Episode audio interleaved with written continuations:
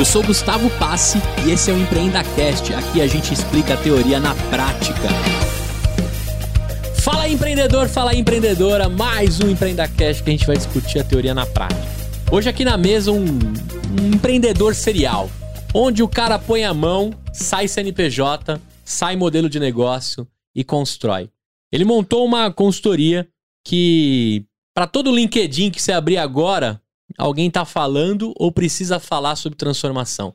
Já cansamos até de escutar isso. Vivemos num mundo pós-vida normal, né? Ou pós-normal, que diriam tanto que ia chegar. Finalmente, o maior CTO dessas empresas foi a própria Covid, né? E todo mundo teve que se transformar digitalmente. Mas não só se transformar digitalmente, mas construir narrativas e empresas exponenciais com tudo que ele aprendeu, ele formulou um próprio playbook na cabeça de como você pode injetar dinheiro, desde restaurante dentro de shopping até uma startup especializada em recrutamento de mulheres e por aí vai. Naquela câmera ali, se apresenta quem é você, o que você faz em 144 caracteres pra galera. Fala aí, pessoal. Meu nome é Gério Romano Júnior. Aprendi a ser empreendedor serial. Cada dia eu quero fazer um novo negócio. Sou um ex-executivo de TI e tô aqui para bater um papo com o Gustavo e longe. Chegar onde que ele quiser aqui pra gente sair, terminar esse podcast com um monte de ideia legal para você gerar um novo negócio ou para você que tá dentro de uma empresa e não aguenta mais trabalhar dentro da empresa e viver o sonho dos outros, fazer uma outra coisa. E é isso aí. Valeu a audiência do EmpreendaCast. Muito bem. Faz quanto tempo você não usa gravata? Cara, uns na verdade, eu nunca usei. Eu usei nos meus primeiros empregos, no qual eu achava que gravata era importante. A partir do momento que eu falei que eu queria, ou decidi, falei não, decidi que eu seria diferente. Eu abominei qualquer tipo de gravata. E mesmo quando executivo, eu me vestia com essa roupa que vocês estão vendo aqui. Camiseta é, preta e calça jeans. Tem uns sete anos já, que é camiseta preta, calça jeans ou bermuda quando tá muito quente. Pode crer. Mas geralmente calça jeans e All Star. Muito bem. Aí, aqui, aí All Star, animal. Agora, cara, quando é que você rasga CLT, velho? Quando é que você deixou de ser executivo? Só cara, pra gente entender na linha do tempo aí.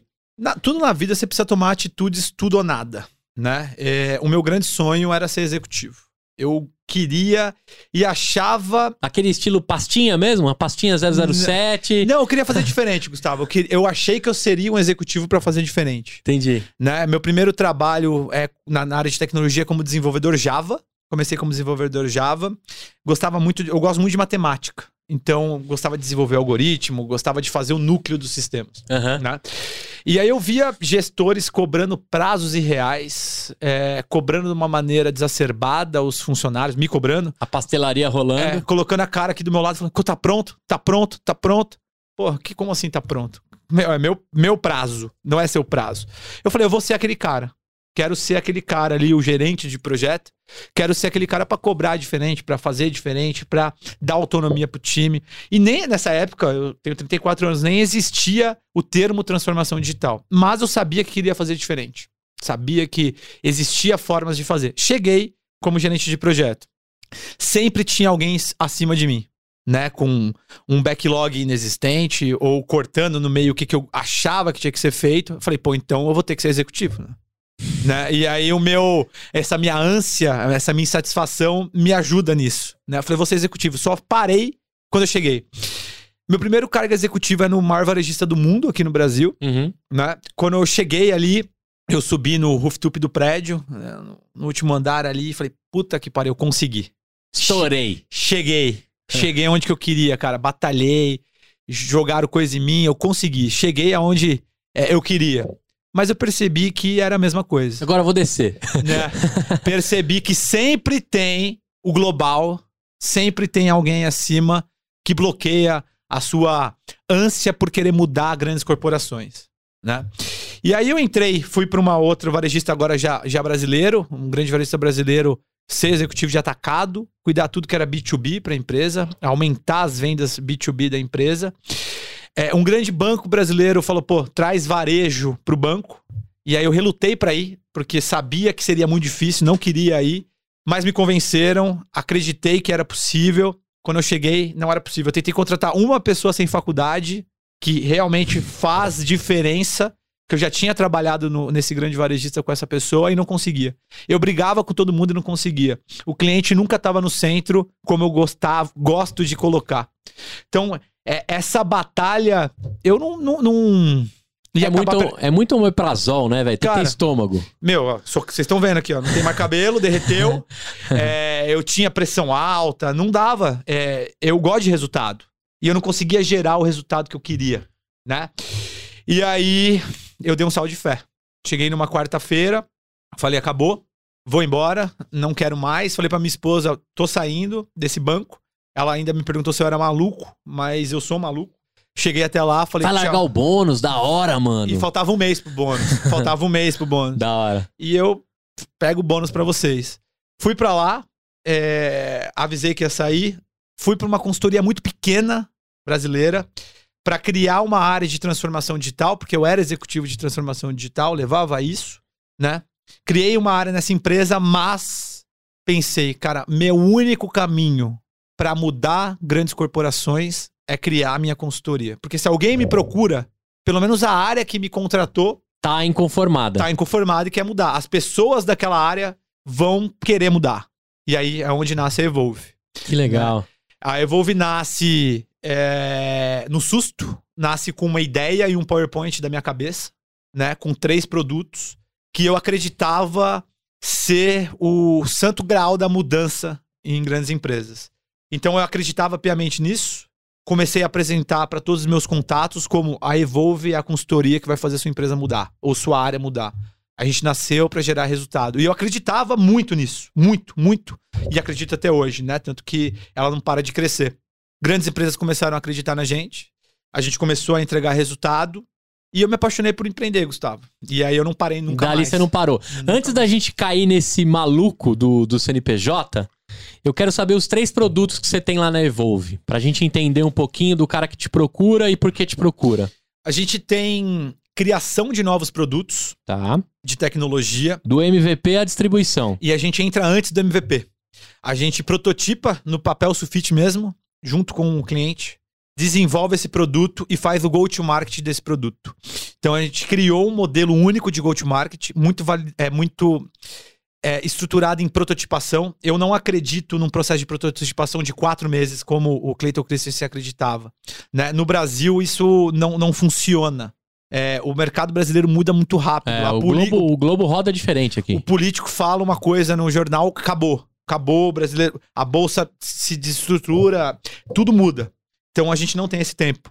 Né? Então a gente prototipa em 15 dias, coloca na mão do usuário, o usuário faz as primeiras validações, volta pra gente, a gente melhora o produto e entra num ciclo muito rápido. Não temos tempo no Brasil para quatro meses de validação, isso é, não dá.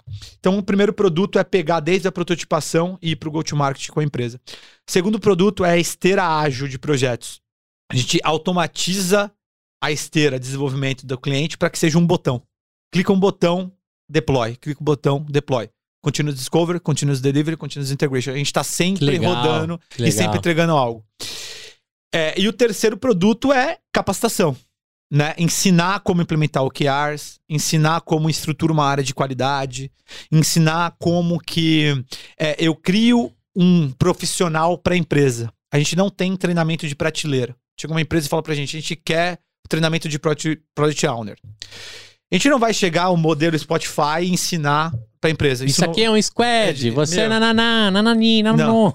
Meu, isso tá fadado ao fracasso. Transformação digital é um processo evolutivo e não revolutivo. Se a gente squadifica todo mundo, vai dar muito ruim. Ah. As, as empresas vão perder muito tempo e muito dinheiro com E o isso. ser humano tem dificuldade com a mudança. E a gente tá fazendo muito bruta, né? Às vezes eles, eles entram em choque. Eu passei por isso na Sul América. O dia que a gente pegou um monte de gente e falou assim: agora você vai virar PO, você virou Scrum Master, você virou dev de uma esteira, você não tem mais chefe, é tudo horizontal. Cara, teve gente que pifou.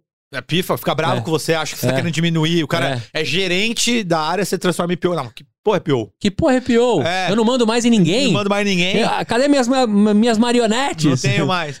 e aí você mexe com o ego da pessoa também. É. Então, antes de qualquer capacitação, a gente fica uns três, quatro dias na empresa, entendendo a área, entendendo as pessoas que vão receber esse treinamento, volta pra casa, constrói um treinamento para aquele tipo de negócio e para aquela área e aí ministra o treinamento. Aquele segundo produto de esteira é o que leva ao futuro da Evolve. Tá. A gente quer, a gente nasceu como uma empresa de serviço, a gente quer continuar por um tempo como empresa de serviço, mas o conhecimento que essa esteira nos dará nos faz virar uma empresa de produto. Então a gente quer gerar vários produtos e a gente já vem gerando alguns, como um CRM que visa trazer inteligência para o processo de venda para as lojas de shopping e para lojas de rua. Eu quero mudar a lógica do mercado. Eu quero que as pessoas procurem as empresas porque alguém estimulou elas aí. Não quero que a pessoa, puta, é, eu passei na frente da loja e vou entrar. Não, eu quero que ela saiba que ela vai para lá. E eu quero direcionar o fluxo do mercado brasileiro. Legal. Então a gente criou um CRM chamado IESC. É, e a ideia é que daqui a alguns dias ele já esteja em várias lojas de shopping. É, e tudo isso é possível por conhecimento de mercado.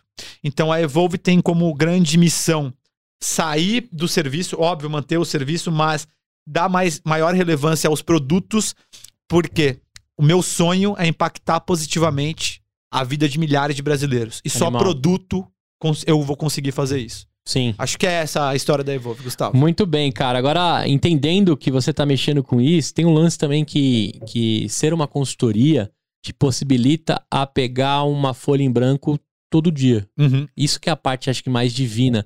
Você que veio do software, eu também fui desenvolvedor, mas eu parei no Aspão 4.0. Lembra dele? lembro. Parei no ponto .net, aí foram me puxando pro comercial, eu recusei o PHP, né? E, e me levaram pro gerente de projeto, comercial e etc. Mas quando o programador ali, né, teve aquele boom de todo mundo tinha que ter um site, tinha que ter uma loja virtual e etc. Eu amava esse desafio de assim, qual é o próximo cliente que vai aparecer aqui? O cara quer uma loja, sei lá, eu participei da Dermadoctor, a primeira loja que vendia produtos dermatológicos do Brasil. Cara, é uma doideira vender isso. Como é que vende, né, farmácia na época? Participei do projeto da Drogaria São Paulo, um dos Uhum. primeiros e-commerce. E aí eu ficava assim louco pra saber qual era o próximo maluco que ia me trazer um projeto. Uhum. Depois isso foi se perdendo, porque todo mundo já tinha e vieram é, projetos de prateleira. Hoje você monta uma loja virtual em Next, Next, Finish, Uhum. né? Não precisa mais daquele lance tailor-made. Mas quando a gente fala de transformação, parece que demos um reset no mundo, Uhum. né? A partir de agora todo mundo voltou a ser criança de novo e precisa entrar nesse mundo. Então eu, eu vislumbro assim, pô, lá na Evolve você deve ter uma folha em branco e qual que é o próximo cliente, o que, que ele vai trazer pra gente digitalizar ou pra gente transformar. Isso possibilita você mexer com todo tipo de assunto. Que doideira que rola lá? Você tem cliente de que tipo que tá tentando transformar com vocês? Essa questão da folha em branco é, é o que nos dá propósito de cada dia continuar e crescer Evolve, porque é muito bacana lidar com mercados diferentes. Eu tenho desde o CEO de um banco que quer vender energia elétrica e me procura para falar como que eu vendo energia elétrica. Eu tenho desde uma farmacêutica que quer aumentar o seu faturamento com um sistema, fazer um sistema com inteligência que faça o seu vendedor vender mais. Eu tenho grandes cervejarias que querem levar a transformação digital. E o meu grande desafio é. Eu não sofri, como eu falei pra vocês, é, como executivo e não conseguindo fazer o que eu realmente queria fazer. O meu grande desafio com a Evolve é entrar em projetos com liberdade pra mudar. Porque eu não quero ser o player que entra lá. A gente tem grandes consultorias aí no Brasil com os caras de gravata borboleta e que realmente cobram um absurdo semanalmente pra não mudar nada. Eu não quero ser esse tipo de gente. Né? Eu não quero é, entrar no negócio que eu vou criar um, um PPT no qual eu ensino a empresa como fazer e não faço. Eu quero fazer junto e quero ser premiado pelos meus resultados. Então a Evolve me possibilita criar um novo negócio a cada dia e que eu participe dos resultados nesse negócio. E a Evolve nasceu, como eu falei, para entregar resultados. Então eu lido desde com um CEO de banco até com uma farmacêutica que quer vender mais. Que legal, cara. Então é um espectro muito grande de negócios diferentes, né? Muito bacana. Dito isso, né? é, tem muito mais coisa pra falar contigo aqui, mas eu queria cutucar num, numa carne dura aí, que são os executivos. Você também foi esse cara, né? Uhum. Não necessariamente a carne dura, mas o que, que eu chamo de carne dura, né? Quando eu tava lá na Sul América como DTO, a galera da, de baixo, assim, da onde eu vim, que Hum. isso foi muito legal também, a Sul América deixou eu, eu, eu seguir uma trilha pra poder representar essa galera, até o momento que eu cheguei no muro, né? Uhum. Da tristeza e saber que dali vai. pra frente era só na política e na, e na, e na, na loucura. eu tinha muito fechado comigo todos esses níveis. Aí eu chegava ali na superintendência, na diretoria, que eu chamava de carne dura. Uhum.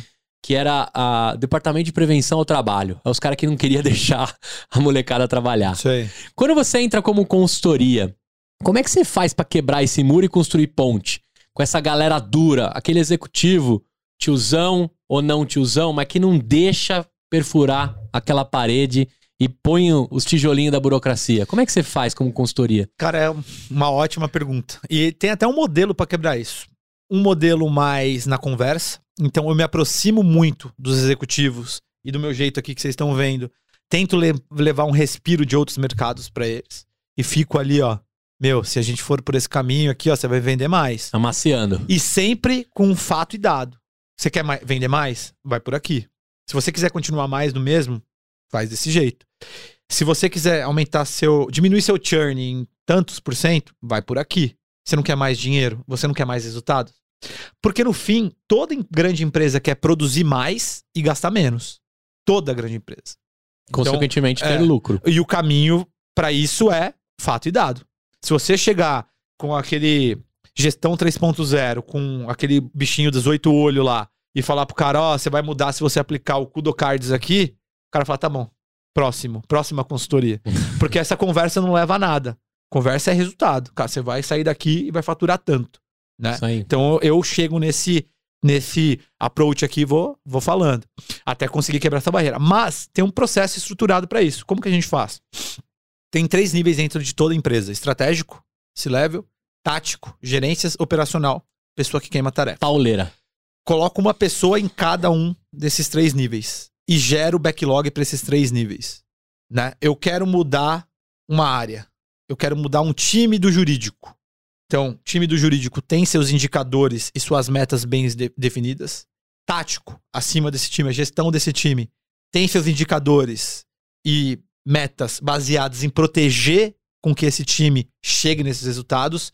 Estratégico, tem como indicador e como tarefa e como backlog dele proteger Mexer nível esse ponteiro também. para que aquele time não sofra interferência, né? E outra, o processo de inovação ele tem que ser pervasivo. Se você tem uma empresa que tem uma área de inovação, uma empresa que tem uma esteira de inovação, uma empresa que tem uma priorização de, inovação, tá fadado ao fracasso. Tá fadado ao fracasso. Porque como que você burocratiza um processo tão lindo como inovação? Porque, aí pergunto para vocês, audiência, reflitam, o que que é inovação? Inovação é experimento. Como que eu vou burocratizar um experimento? Inovação tem que estar no core da empresa. E óbvio, se eu é, se o nível executivo impõe que isso aconteça, não vai acontecer. E aí a gente vai gastar tempo, vai gastar dinheiro, o nível executivo vai ver que não traz resultado, vai acabar o, o projeto. O que a gente tem que fazer é ir por ondas. A gente muda um time, os outros ao redor vê resultado. Muda mais outro. quatro times. A gente vai para um outro nível. Traz resultado. Até que a empresa inteira seja é, infectada positivamente por isso. Né? Eu não posso ter uma esteira de inovação. Você que trabalha numa empresa aí, que tem uma esteira de inovação, que prioriza inovação, reflita. O processo de inovação está trazendo resultado para vocês?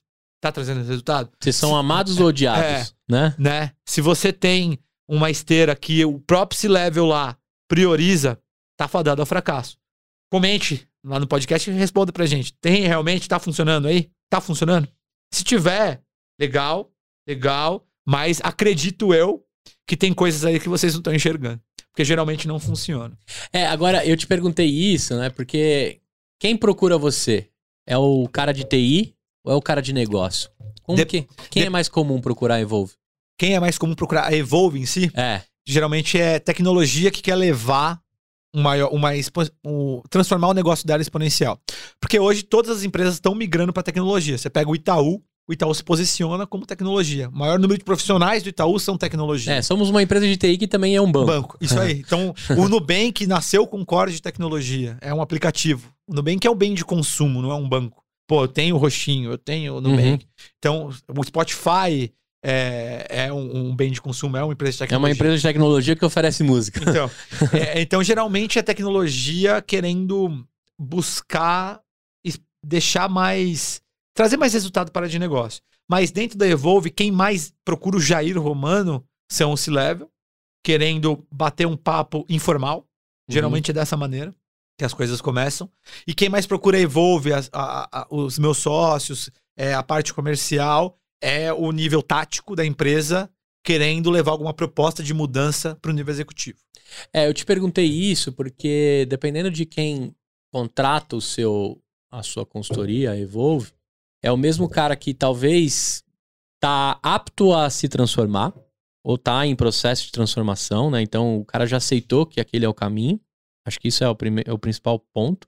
Porque aqui o que a gente conversou é que você, a gente acaba sendo, como executivos de, de transformação ou consultorias, mais evangelizadores do que necessariamente é, é, consultoria em si. A gente tem que convencer a galera que eles precisam abrir a mente Uhum. pro novo. Que aí as coisas começam a acontecer quando todo mundo tá reverberado, evangelizado por aquilo. E aí eu te perguntei quem mais contrata, porque assim, se for TI, negócio vai bater o pé até o fim. Se for negócio, a, a TI fica bicuda porque chamou uma galera e não eles. Uhum. E aí começa uma briga de ego de quem vai transformar a empresa e não sai em lugar nenhum. Mas Vocês vivem isso também? Vive, como quebra isso? Ah, Vou lançar o TI contratou a gente para criar um aplicativo X. Coloca negócio para fazer o Project Discovery. Quebra isso. legal, legal. Acabou. Esse Todo mundo é dono, todo mundo vai sair na foto. Todo mundo vai sair na foto. Negócio procurou a gente. TI tem que fazer, porque tem toda uma esteira de DevOps para que todo negócio que surja, ele sendo de TI ou não, precisa de DevOps para integrar a empresa como um todo. Né? Então já coloca alguém de tecnologia para saber. Porque se alguém de negócio me procura, procura Evolve, para trazer mais venda, por é, consequência, a gente vai ter mais contratos analisados pela empresa, que vai impactar no jurídico. Se o jurídico vai ser mais onerado, eu vou ter uma maior tempo de análise de contrato. E eu não posso. Porque eu vou ter mais venda, mas não vou conseguir atender o tanto de cliente. Então, eu preciso geralmente de um sistema que integre isso que Uhum. automatize o processo do jurídico. Então, algo vindo de negócio ou vindo de tecnologia, a maneira de quebrar isso é juntar os dois. E é Perfeito. isso que a gente sempre faz. É, e eu acho que a liderança tem um papel super relevante nisso. Por quê?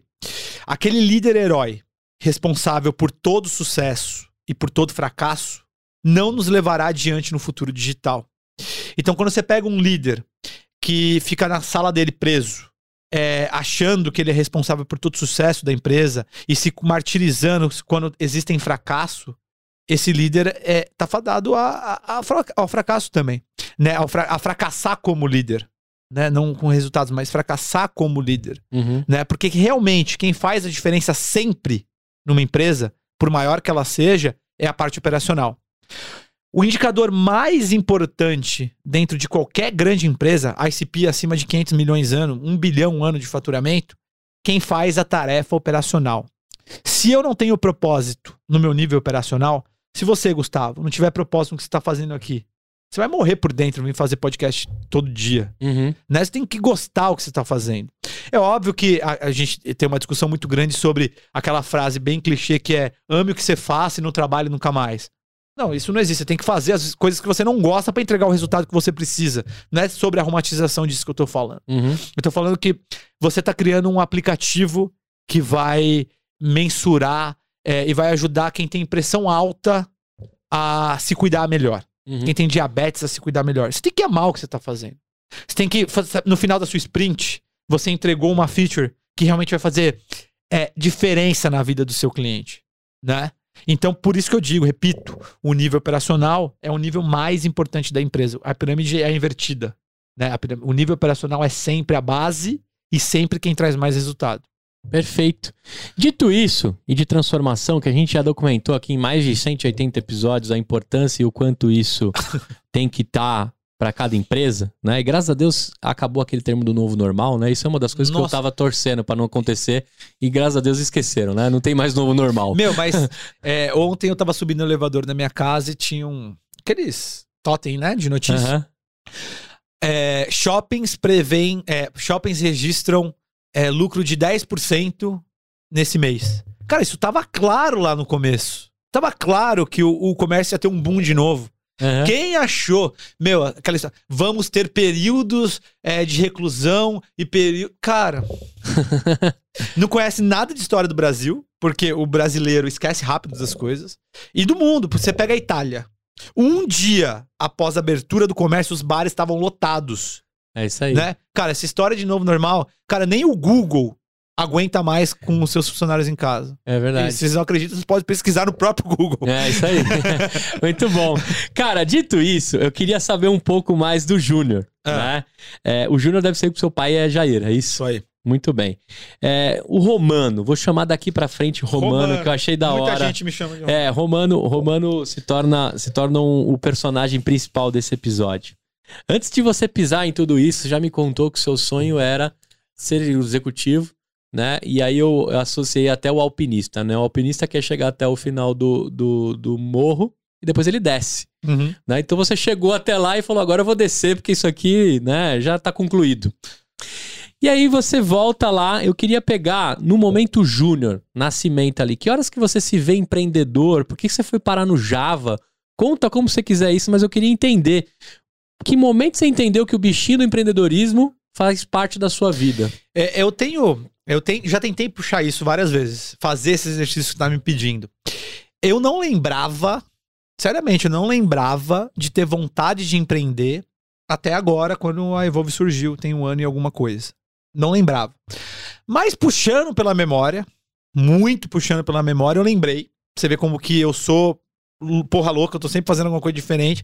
Eu lembrei que alguns anos atrás eu abri um bar de stand-up, na época do stand-up. E eu tinha até esquecido, porque durou pouco tempo, a sociedade não deu certo. É, não foi uma experiência de empreendedorismo positiva pra mim. Uhum. Foi uma merda, na verdade. Então eu nem lembrava, né, de- desse episódio. É, mas o começo da minha carreira, é, eu le também isso já me vem alguma coisa de empreendedorismo. Eu não tinha muitas condições financeiras. Eu vim sozinho para São Paulo com 17 anos. Então, nasci no litoral, não tinha muita condição financeira. É, eu tinha um subemprego, um dos meus primeiros empregos aqui em São Paulo, mas eu era apaixonado por tecnologia, estudava muito tecnologia. Surgiu uma notícia na TV falando sobre nota fiscal eletrônica, que quando mudou a impressora matricial para XML para o governo. O que, que eu fiz? Eu sentava e programava um sistema para fazer isso. Legal. Todo dia da minha vida eu reservava um tempo pra fazer isso. Porque eu falei, pô, aí tem futuro. Mas, assim, na época eu nem ligava isso com empreender. Uhum. A minha. Eu não tinha fundamento do que era empreender.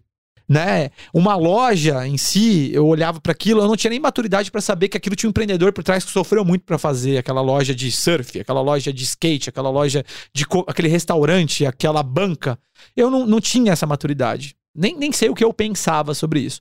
Então eu peguei esse sistema pra fazer sozinho. Comecei a procurar emprego na vaga de TI e, por provisão divina, a minha primeira vaga foi pra vender um sistema fiscal, que era exatamente o que eu tinha feito. Caraca, mano. Então, quando eu cheguei na empresa pra entrevista e falei, eu tenho isso pronto, eu desenvolvi isso. A empresa tinha vendido um projeto lá no Sul, lá no Rio Grande do Sul, e não tinha o sistema pronto. Eu falei, eu tenho. Eu fiz. E esse sistema se tornou um gigante hoje.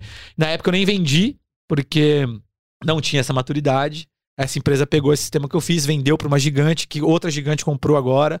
Todas as grandes empresas utilizam esse sistema, mas eu sei que eu fiz parte disso Que né, legal. que eu desenvolvi sem condição financeira nenhuma. Né? E acabei movimentando tantos bilhões de reais, trilhões, sei lá, de imposto no Brasil com o sistema que eu criei sem condição nenhuma. Né? Então isso é, é bem impactante pra mim. E aí já dá um gosto de empreendedorismo. Já começo a ter essa lembrança. Mas quando eu começo a gerenciar projeto, tenho um sonho de ser executivo, vida executivo. Cara, eu não queria empreender. Já sabia o que, que era. E tinha muito medo, porque eu sou casado, com dois filhos, e achava que as coisas não se casavam, sabe? Pô, empreender tem muito risco. Como que eu vou sustentar meus dois filhos empreendendo? É, isso vai ser horrível. Eu vou passar por períodos de baixa e não vou conseguir sustentar a minha família. E vai. Meu, e eu tinha esse pensamento limitado. Né? Há pouco tempo atrás eu que te tinha segurava fortemente. não vou empreender. E aí, o meu sócio é, na Evolve, o Romeu, Romeu Rashida. Abraço, Romeu. Deve Romeu tá- e Romano, mano. Vai escutar. Ele ficava no meu pé. Cara, você precisa empreender. Cara, você não pode ficar onde você tá. Você precisa empreender, cara. Você nasceu pra isso. Fala, você tá louco, eu não vou empreender. Não vou empreender. E eu, cara, não, eu preciso empreender, eu vou empreender, eu quero fazer. E ele, eu não vou, eu não vou. E ele me pressionando, me pressionando. E um dia, eu liguei pra ele e falei, Romeu, Cara, você conseguiu, eu vou empreender. Hum. E aí ele parou a ligação e falou: Cara, meu pai morreu. Não vai, a gente não vai conseguir agora. Cara, eu desliguei o telefone e chorei um monte, porque imaginei meu pai. Mas algumas semanas depois a gente voltou a se falar. Eu fui pra casa dele, que era no interior de São Paulo, e dali surgiu o Evolve. Nasce com vocês dois. E aí eu falei, pô, é, é isso que eu quero. Vou fazer diferente. Vou mudar o mundo, né? E a partir do momento que isso nasce, meu, eu não me vejo nunca mais vivendo o sonho de outra pessoa. É, existe uma frase muito clichê, mas que eu acredito muito que o salário é uma droga que te dão pra você esquecer dos seus sonhos. E é verdade. Pra mim é verdade. Óbvio que você tem que passar por um período, eu passei tantos anos trabalhando pros outros pra você aprender Uhum. o que não se deve fazer. Né? Então, eu não me vejo recebendo o salário de alguém pra fazer algo que hum, vai contra o que eu acredito, ou vai contra o, que eu- o meu objetivo. Né? Então, a Evolve me proporciona isso. E também um, um recado pra audiência é que empreender não é fácil, dói muito, Sim. dói demais. E é muito solitário também. Muito, cara. É uma. É meio que um- uma coisa maníaca. Você quer fazer e você, durante o dia, acha que vai dar tudo errado. E depois você fala, eu sou um gênio. E depois tá tudo na merda. E depois, puta que pariu, eu tive uma ideia brilhante. A gente vai chegar no sol. A gente. É demais. Então, empreender te proporciona isso. Mas se você aprende a viver com isso, a felicidade que isso te dá é sensacional. E a outra felicidade que te dá e que mais me motiva a empreender é que você pega a experiência do funcionário. O profissional é muito maltratado no Brasil. Muito. A pessoa coloca um escorregador na empresa pra dar um reforço positivo pro cara de merda, pra achar que o cara vai ser feliz porque ele desce de escorregador de um andar pro outro. Coloca cerveja lá na cozinha e acha que isso é demais. Ah, você tá trabalhando feito um escravo, toma uma cerveja agora. Olha como você é feliz aqui nesse ambiente. Você trabalha de bermuda, mas olha quanto você é pressionado psicologicamente pra trabalhar aqui. Empreender me faz com que eu faça diferente com os profissionais que trabalham Irmão. comigo. Eu consigo oferecer liberdade para que eles criem negócios. Então eu consigo formar empreendedores dentro do negócio da Evolve. Eu consigo pagar muito bem, porque pra mim eu não preciso de muito pra viver, mas legado pra mim é o que tem o maior valor na vida. Então eu consigo pagar muito pro cara pra que ele mude de vida, porque dinheiro realmente é importante. E eu quero que cada vez eles ganhem mais e cada vez eles se sintam mais proprietários da Evolve legal. né? Como nas minhas outras empresas. Então a minha ideia e a minha o que que suporta a minha dor de empreender é ver cada dia eles atingindo o objetivo. É ver eles ganhar bem, é ver eles mudar a vida que eles tinham para uma vida melhor. É ver eles falar, cara, Jair, tive uma ideia de negócio. Conversei com uma pessoa sem eu pedir e eu vejo que aqui tem oportunidade de negócio. Vamos criar um sistema direcionar o investimento no Brasil, mas que realmente faça sentido. Que é uma outra frente que a Evolve tá querendo fazer agora. Então, é, é, não tenho lembrança de querer empreender como criança. Depois esse bicho me pica e hoje em dia eu só faço isso da vida. Agora, vamos pegar esse romano. Eu falo demais, né, gente? Não, não fala não. Fica tranquilo. Eu tô amando, eu tô adorando e acho que a gente vai ter aqui um, um episódio. Já estamos tendo um episódio numa frequência incrível. E eu queria te perguntar o seguinte: esse tarado pelos CNPJs Uhum. é, que você se tornou começa a ter outras, outras, outros empreendimentos. Eu queria que você seguisse a linha do tempo. Diante da Evolve dando certo, as contas fechando, conseguindo pagar bem pra galera, É. né? O Romeu lá é, dividindo contigo esse sonho e construindo. O que, que você começou a se envolver, cara? Onde é que você foi procurar sarna aí? Me fala pra, pra gente entender. A gente volta um pouquinho no Romeu nessa história, porque ele me ajuda a fundar, mas logo se distancia porque era o combinado. Então é uma jornada muito solitária. E ele é muito mais uma pessoa que eu recorro quando, cara, deu merda. O que, que você faria no meu lugar? E tudo bem. Mesmo assim, continuo. A nossa parceria é sensacional. Legal. E aí eu fui dar uma palestra num evento sobre construção civil. Tô sentado ali, esperando minha vez. E aí eu percebo que tem uma dor de mercado focada no mercado de construção civil para mulheres. E aí é onde conheço a minha sócia Laiane. Ela fala para mim, cara, o que que ela tem uma ideia de criar uma uma startup para colocar mulheres, conectar mulheres às vagas de construção civil.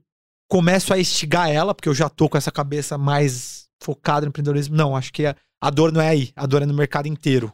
A gente tem dor pra, em mulheres se conectar às melhores vagas de mercado no trabalho inte- no- em todos os segmentos. Então, cara, o que, que você acha de a gente seguir por aqui? Ela relutou, mas falou, vamos seguir por aqui. Né? Então, a missão da Humanir é conectar as mulheres às melhores vagas de trabalho no Brasil e dentro do aplicativo fornecer renda para ela enquanto ela não encontrou um emprego. Via linha de crédito com juros subsidiados, via vender conteúdo dentro da própria ferramenta e gerar renda para ela. E talvez ela se encontre como empreendedora aí, porque a minha missão é essa criar novos empreendedores. E aí a gente começa uma batalha, estamos ainda, por captura de investimento. Então a gente está procurando investimento, diferente da Evolve, a gente está procurando investimento para a Humanir.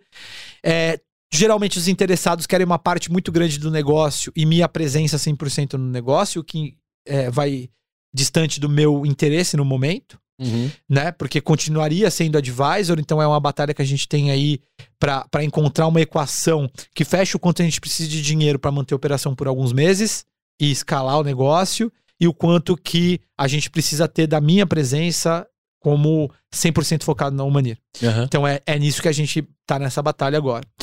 Após a Humanir, eu começo a fazer muita reunião em shopping. Começo a fazer muita reunião de Starbucks. Começo a fazer muita reunião na Copenhagen. Começo a fazer muita reunião em vários cafés. E eu tô sentado no shopping de máscara, observando que mesmo com o shopping funcionando poucas horas no dia, sempre tá lotado. Um dia eu fui num shopping em São Paulo, com um contador na frente. Tinham 3 mil pessoas no shopping. E era de tarde. Tava fazendo reunião, vendendo a Evolve. Falei, cara, essa porra de novo, novo normal não tá com nada, não. Pô, tem oportunidade aqui. Comércio brasileiro vai voltar com tudo. E eu comecei a observar os corredores. Puta, eu acho que um quiosque ia bem aqui. E aí abro meu primeiro negócio no shopping, focado no mercado feminino. Cosméticos, chapinha, secador, nada a ver comigo. Nada a ver, mas focado no mercado de beleza feminino. E eu vejo que o negócio começa a crescer. Começa Legal. a crescer, coloco a minha esposa para me ajudar, perceber, para ela também ser picada por isso, pela querer empreender. Começa a ver que funciona. Após alguns meses, é, eu sou moquense. E Hum. todo moquense é apaixonado pela moca. Uhum. Apaixonado pela moca. E aí eu vou muito no shopping da moca. Tô ali trabalhando. Juventus também? Juventino, mas sou corintiano. mas Juventino. É o também. segundo time de É. todo mundo. E aí tô ali, olha, cara, eu vou abrir um restaurante de comida italiana no Shopping Moca. Cara, e foi uma batalha, meu. Porque eu não tenho tempo. Então a obra é de madrugada. Então eu trabalhava 17 horas por dia na Evolve e dormia na obra pra acompanhar a obra. Tava toda noite na obra. Mas você não conseguiu um sócio que toca à frente do restaurante? Cara, eu não não eu quero fazer do meu jeito primeiro. Entendi. Quero fazer do meu jeito primeiro. Vamos ver. E aí coloco novamente a minha esposa agora, a gente inaugurou a semana passada, pra estar à frente, pra me ajudar em tudo que envolve o restaurante. A partir daí, eu começo a ver oportunidade em todo qualquer lugar, né? Eu começo a ter contato com muitos outros empreendedores.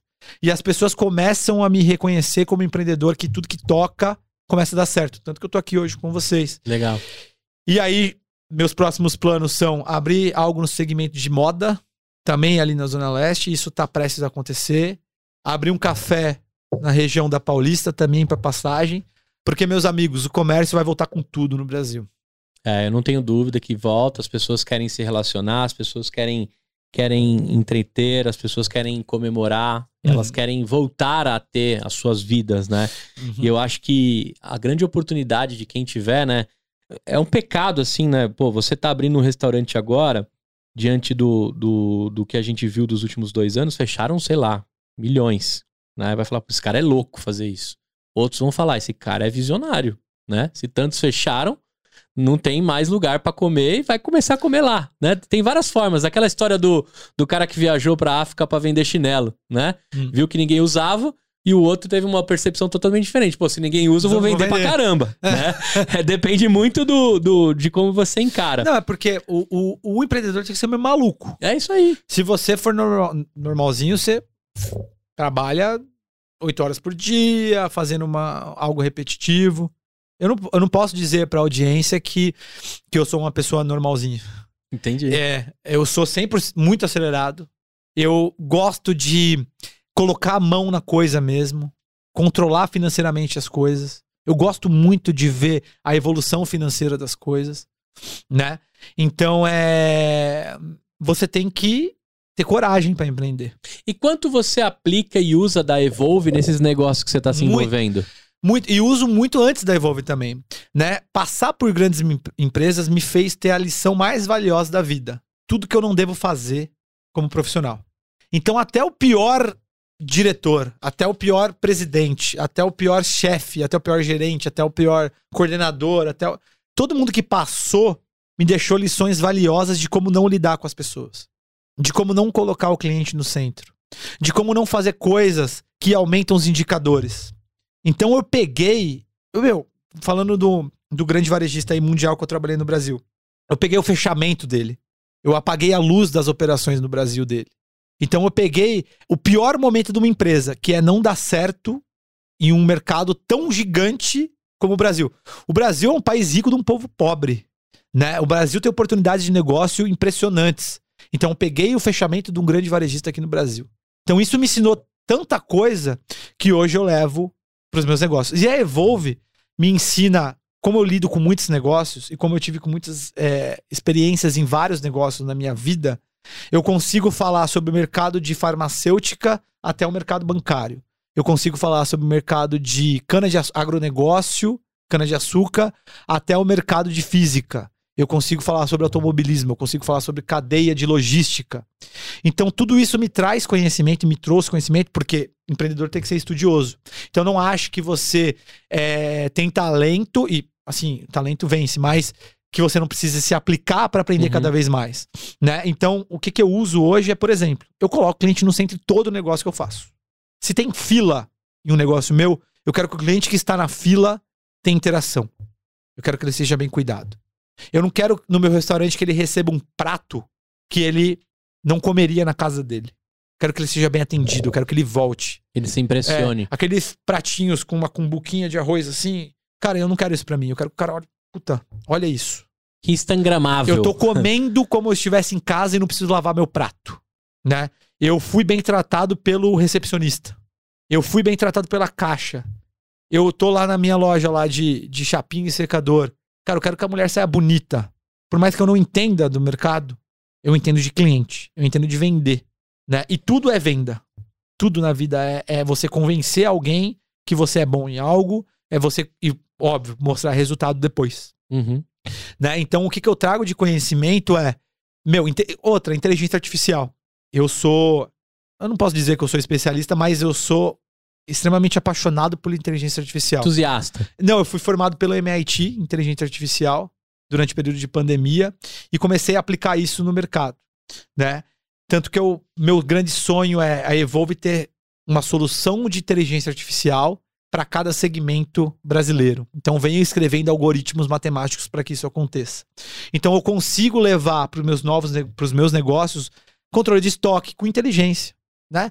Vamos supor você empreendedor aí que tem uma padaria e o slogan é pão quente toda hora. Faz sentido você ter estoque de pão? Pão não vai ficar quente toda hora, você vai ter que jogar fora. Uhum. Você tem que mapear quais horários do dia você tem mais cliente para que você faça uma produção de pão correspondente com o quanto- quanto cliente você tem, para que você não estrague mercadoria e jogue dinheiro no lixo. É isso aí. Então qualquer negócio é suscetível à inteligência. Qualquer negócio é suscetível a um processo de inteligência artificial, à tecnologia. Né? E é isso que eu faço e tento levar para os meus negócios. Agora, como é que você vive a dicotomia de ter um negócio tão exponencial e mexer com coisas exponenciais pela Evolve e para um restaurante que não necessariamente é exponencial? Como é que você vive isso? Porque eu faço isso na vida. Eu estudo sobre estoicismo e estudo sobre teoria de cordas. É, eu estudo sobre transformação digital e como funciona a fisiologia do cérebro humano. Então eu já sou assim por nascença. Então eu gosto de falar sobre vários assuntos de uma maneira não rasa. E eu replico isso nos negócios. Não é porque o negócio não tem nada a ver comigo e não é exponencial que ele não pode vir a dar certo Uhum. né? É, e tem essa mesma visão que você. Que você olha para Evolve, que é um negócio extremamente exponencial, a Humanira, então, com marketing orgânico, que pode impactar positivamente a vida de tantas pessoas. E você pega um restaurante que ninguém dá nada pro negócio exponencial, mas você pode fazer. Sim. Você pode atender melhor, numa maneira que você capture mais clientes, diminui seu churn, você tem uma inteligência de estoque e melhore seu processo de custo de aquisição de clientes. Você tem tanta coisa que você pode e, fazer. e ganha na recorrência, que não é só, só não tá no. Ele é à la carte, né? É. porque a gente acha que a recorrência tá só no self-service. E criar uma recorrência na la carte. Olha que louco. Eu sou, assim, eu tenho certeza que você também é. Eu sou apaixonado por MRR. Eu sou apaixonado. Sim. Se o cara fala pra mim assim, não, cara, o seu contrato é de um, de um milhão de reais pra fazer isso, eu falo, não, não quero. Vamos dividir por mês? Vamos ir fazendo aos poucos? É Vamos aí. entender o que você quer. Cara, MRR é o, o, o melhor negócio pro empreendedor é ter uma renda todo mês ali na sua conta. Isso aí. Receita previsível, na É, cabeça. cara, isso é maravilhoso. E quando vo- você pega as pessoas e fala, puta, você tem empresa de tecnologia, o que tem a ver um restaurante? Calma, cara, tem, tem negócio aqui. tem, tem. Tem negócio aqui. É diferente, é diferente. Mas, cara, não é porque é diferente que não tem que fazer. Ah, e outra, você, você montou um restaurante de comida italiana. Se você usar toda a inteligência que você está dizendo, que eu tenho certeza que você está usando, se você usar o fluxo, colocar o cliente no centro, você consegue saber quanto de massa você tem que aumentar e comprar e até quanto que a sua brigada precisa crescer para você entregar mais prato. É isso aí. Ontem eu tava conversando com um gerente, eu contratei dois gerentes pro restaurante. Eu tava conversando com um gerente que a ideia é treinar ele nessas disciplinas que a gente tá conversando agora, para que ele se torne especialista e ele consiga fazer isso sozinho. Aham. Então é outra coisa que o empreendedorismo nos dá. Levar o nosso conhecimento para outras pessoas. É isso aí. E você pode exponenciar isso, né? Você pode ter eh, quantos júniors espalhados, Isso aí, né? Como chama sua esposa? Natália. Natália, quantas Natálias Como- também tá dividindo tudo isso contigo Cara, e aprendendo? Como que você pode ter um bloqueio para gerar negócios se você pode ter a capacidade de treinar outras pessoas para fazer os seus negócios girar? E aí nos leva a MRR. Eu tenho vários negócios cada vez mais, vou ter vários negócios pingando um pouquinho todo mês, todo mês, todo dia um pouquinho, todo minuto um pouquinho, o que me leva a ser exponencial, É isso aí. que me leva a ser um empreendedor exponencial, um empresário exponencial. É isso aí. Porque você pega a palavra empreendedor, tem muito mais tentativa. E tudo bem, eu sou assim. Aham. Várias tentativas. E e eu tenho certeza absoluta que vão ter coisas que vão dar errado. E tudo bem. Eu tô muito tranquilo com isso. Uhum. Muito. Assim, zero ego sobre, cara, eu fiz um negócio ali naquele shopping, só que não deu certo. Cara, não deu certo. É. Fecha, meu. Vai, pra, outra sala de coisa. fracasso e tá beleza. Cara, Virou coloca- aprendizado. É, vira. pra- Não repete o erro. É. Cara, cê, eu tenho certeza que o pessoal que tá escutando já leu Antifrágil do Nassim Taleb. E também já virou um puta do clichê ler a porra do Antifrágil do Nassim Taleb. Mas tudo bem. O ensinamento não deixa de ter importância porque várias pessoas leram. Viram, né? Você cresce com essas merdas que deu errado. É adubo. Se você passa a vida toda vivendo de maneira mediana, entregando resultados de maneira mediana, você vai ser uma TV desligada. Só com aquela luzinha acesa de stand-by. Ou você se fode e Aí. aprende com que você se fudeu e se sai mais forte e brilha no outro negócio que você vai fazer. Porque na verdade, quando alguém te bate, quando você apanha, quando as coisas dão errado pra você, o que tem que doer não é você, o que tem que doer é a mão da pessoa que te bateu. Porque você tem que ser cascudo como empreendedor. É isso aí. Então acho que o Nassim Taleb virou clichê e tudo bem. Ele tem muito a ensinar da mesma maneira. E não sei porquê, mas desligou a TV, inclusive. Olha que que foi loucura. o soco que eu dei. Mas é, você sabe que uma vez eu escutei um termo de um grande líder que eu tive, hoje meu investidor em alguma das coisas que, que eu monto, que ele falou do termo termoplasticidade. Termoplasticidade. Termoplasticidade é o quanto você aguenta a porrada e se adapta a ela. Né? Se você toma um soco no nariz, o quanto o seu corpo se adapta ao soco a ponto de não te fazer né, dificuldade. Que é o que o executivo de transformação, o empreendedor, precisa ter, né? A termoplasticidade de se adequar aos socos. Você sabe que nesses três anos de Empreendacast e toda essa criança estranha do Pequenas Empresas e Grandes Negócios, Ah, eu, eu escutei uma frase de uma mina muito legal, velho, que ela falou o seguinte: ela também escutou de alguém. A arte de empreender é de quem aguenta mais porrada. É isso. e é verdade. E ela falou o seguinte: imagine o seguinte, Gu, você começou a me dar vários socos na barriga aqui. Eu vou conseguir continuar pelo diante de tanto de soco que você vai conseguir me dar. E eu vou dar continuidade com isso, o quanto eu vou calejar o meu estômago e a minha barriga daqueles socos. E é isso. Eu falei, cara, eu nunca parei pra pensar nisso, mas a gente fala tanto de resiliência, de tantas outras palavras aí que existem dentro do empreendedorismo. Por exemplo, empatia, né? Você precisa ter mais empatia, você precisa exercer empatia. Caralho, empreendedor é empático o tempo todo, né? Ele, ele, ele pratica empatia o tempo todo, porque você veste sempre o sapato de alguém e tá com uma dor e tenta resolver aquela porra. Isso aí. Cara, antes da palavra empatia aparecer na minha vida, eu praticava a vida toda com tudo que eu tentava empreender, Uhum. né? Você tá tentando lá, quando você põe o cliente ao centro, é empatia o tempo todo. Na fila você quer colocar interação pro cara. Na hora que chega o prato, você quer que o cara tenha um puta tesão Uhum. de, de perder lá 30 segundos pra tirar a foto, porque vale a pena registrar a foto daquilo, não porque o Instagram dele vai bombar de like, É isso aí. né? Então, tem algumas coisas que o lance de empreender, e aí eu queria pegar um ponto que você falou, né? Você é um, empre- um empresário que tem alma de empreendedor. Uhum. E a gente tem muito empreendedor que não tem alma de empresário. Isso aí. É isso que as pessoas precisam entender. Cuidado para você não ficar dentro do, do estigma do empreendedor e não ter um empresário. Essa, essa parada precisa se complementar, cara. Porque no final é resultado que vai trazer Isso aí. dinheiro e vai alimentar times, né? Tem alguns culpados por isso. Você abre o Instagram, tem uma tal de igreja do dinheiro agora no Instagram. Os caras ficam fazendo stories o dia inteiro falando sobre o quanto que eles ganham dinheiro. E geralmente eles ganham dinheiro vendendo um curso de como ganhar E dinheiro. é isso aí. É, né? É a igreja do dinheiro, a famosa igreja do dinheiro. Como que eu me tornei milionário? é isso aí. Compra o e-book. É como vendeu a porra do e-book. É. Né? Então, esse é um grande culpado por fazer com que possíveis talentos empreendedores e empresários é, fracassem. Sim. Porque ficam escutando um bando de asno. É, é, e, e é uma receita que não é, não é copiável, assim, cara. Não. O seu restaurante, se eu tentar montar um igual seguindo tudo que você aprendeu e você fez, o resultado vai ser diferente. Vai. Pode ser positivo também, mas vai ser diferente. E tem uma outra coisa que eu preciso falar pra vocês, até virar pra cá. Uma coisa que eu tenho certeza que vocês não vão concordar, mas eu vou explicar. Uma coisa, uma palavra que não tem nada a ver com empreendedorismo: motivação. Motivação não tem nada a ver com empreendedorismo. Se você esperar estar motivado pra fazer o que você precisa, você tá fudido. Porque você precisa acordar e fazer o que você precisa, independente da sua motivação. Motivação é volátil. Tem dia que você acorda e não tá motivado e vai pra cima É. e faça o que você tem que fazer, independente da sua motivação. Então, é, a pessoa que fica lá no Instagram filmando stories pra vocês, falando, puta, motivação, motivação, é, eu preciso ser motivado, cara. 5 horas da manhã, É. eu tô correndo, porra! E se você acorda às 10 e acorda é, sem vontade de fazer, mas faz o que precisa, É e tem aí. resultado, o cara acorda às 5 horas da manhã e não faz nada que presta, a proatividade pro imbecil faz trazer resultado ruim. É. né? O proativo, que não tem conhecimento, ele faz merda. Não É, ba- ele, não- ele vira, ele vira um, um- um um atropelador de coisas, né? Cara, você tem que saber pra onde você vai. Você pega. Vou dar um exemplo muito besta, mas você pega. Cara, aquele jogador de futebol, ele não é bom, mas ele é esforçado. Então vai fazer outra coisa. Uai, ele é esforçado, mas corre pro lado errado. Ele é esforçado e gasta energia quando ele não deve, ele não consegue voltar pra marcar. Ele é esforçado, vai fazer outra coisa, vai encher uma laje. É. né? Não seja jogador de futebol.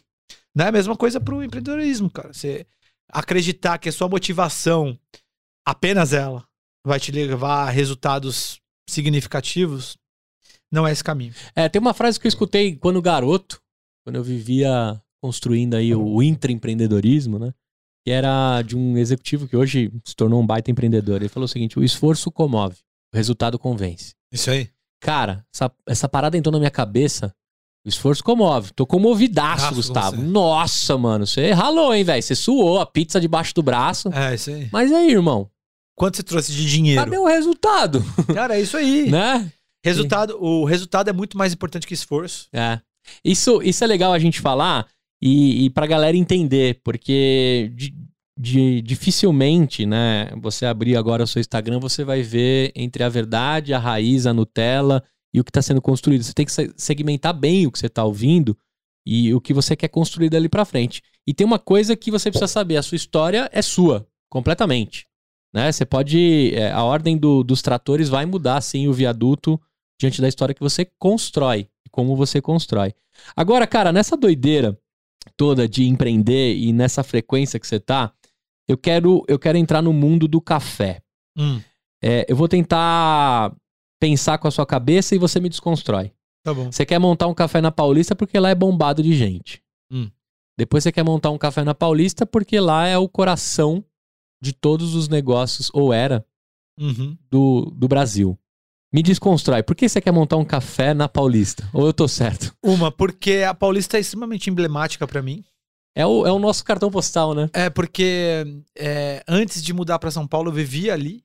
Então, me comove e me enche de orgulho conseguir abrir um negócio ali. Mesmo sabendo que tem um a cada 15 metros. E tem. Mas eu quero criar um café de passagem. Quero que as pessoas. Eu não quero pessoas sentadas ali. Talvez duas no máximo. Quero que a pessoa pegue o café e vá pro seu escritório. E vai. Pega o seu café e vai ler um livro. Pega o seu café e continue andando. Estilo Nova York, todo mundo andando com seus, Isso. com seus copos. Eu quero isso. Né? A gente tem, óbvio, o gigante que é o Starbucks, mas o Starbucks oferece muito uma experiência é, interna da Uhum. loja. E tem muitas pessoas que pegam, tem até o papel ali em volta do copo, a pessoa sair andando com, com o copo. Mas tem espaço para todo mundo, Uhum. né? É, eu quero criar uma operação bem pequena, com poucos funcionários, que a pessoa saia do metrô, pegue meu café e continue. É, é é- são por duas coisas. Por um, um desejo meu, e tem um viés inconsciente nisso, eu quero. Porque eu quero. Uhum. E eu vou fazer. E vai fazer quero. da melhor forma com, seu fazer- com a sua cara. E aí eu quero que dê resultado. E pra mim ali Legal. tem um baita potencial. N linhas de metrô, um café a cada 15 metros. E se tem um café a cada 15 metros, você concorda comigo que tem demanda? Tem, tem, E se tem demanda, por que, que eu não posso capturar a parte dessa demanda? tem. Afinal, café é um oceano azul de oportunidade. É, eu vou te falar que eu fiz a bariátrica, cara, eu era bem gordão. Eu tive 164 quilos. Rapaz. É, ainda, ainda tô grande, né? Tô emagrecendo ainda. Agora já também tirei da minha cabeça que você não precisa enxugar, né? Da noite pro dia. Tô indo no sapatinho, prezando por uma saúde, pra poder pegar meus filhos no colo, e etc. Você tem dois filhos? Dois. Quais os nomes? João e Marina. João e Marina. Tenho dois. Tudo bem, eu tenho o João também, João, João. Pedro. é, e eu não conseguia pegar ele no colo. Né? Por que, que eu entrei nesse assunto?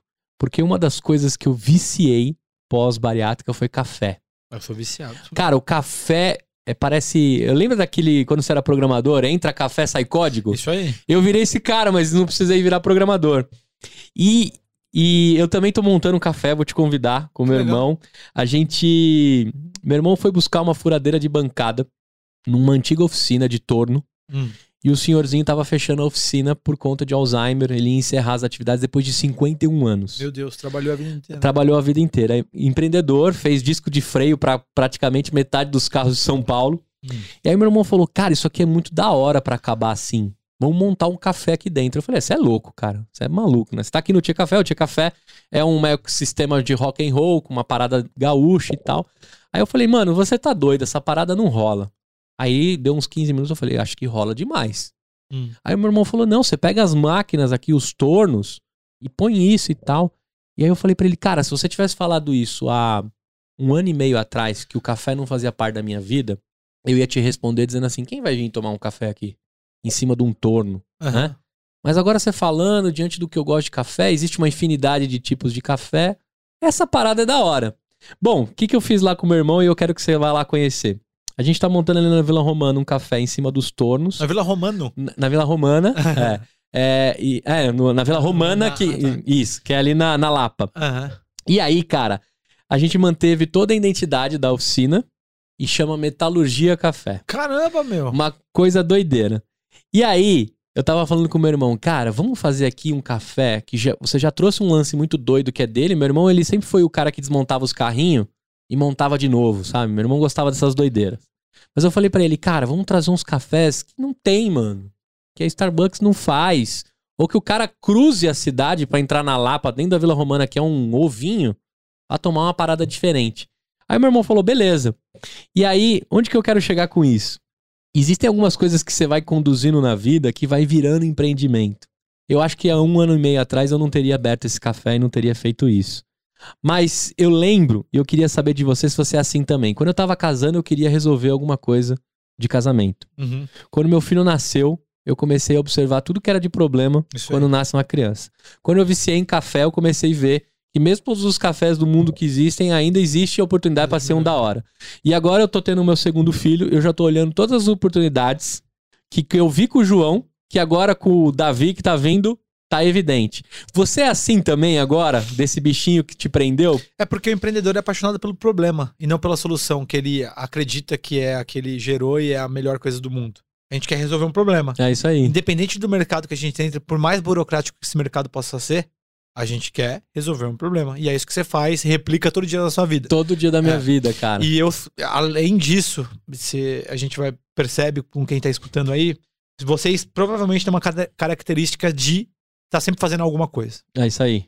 Você tem pouco tempo de celu pouco tempo pra atender todo mundo, geralmente, por menor coisa que você faça, você geralmente tá fazendo alguma coisa, tá falando com alguém, não sei o quê, e você geralmente tem pouco tempo. É. Empreendedor é assim. Geralmente empreendedor é assim, não é um... E outra coisa. Até levantei aqui porque tá, É. tá- entrou no meu sapato. E tem uma outra coisa.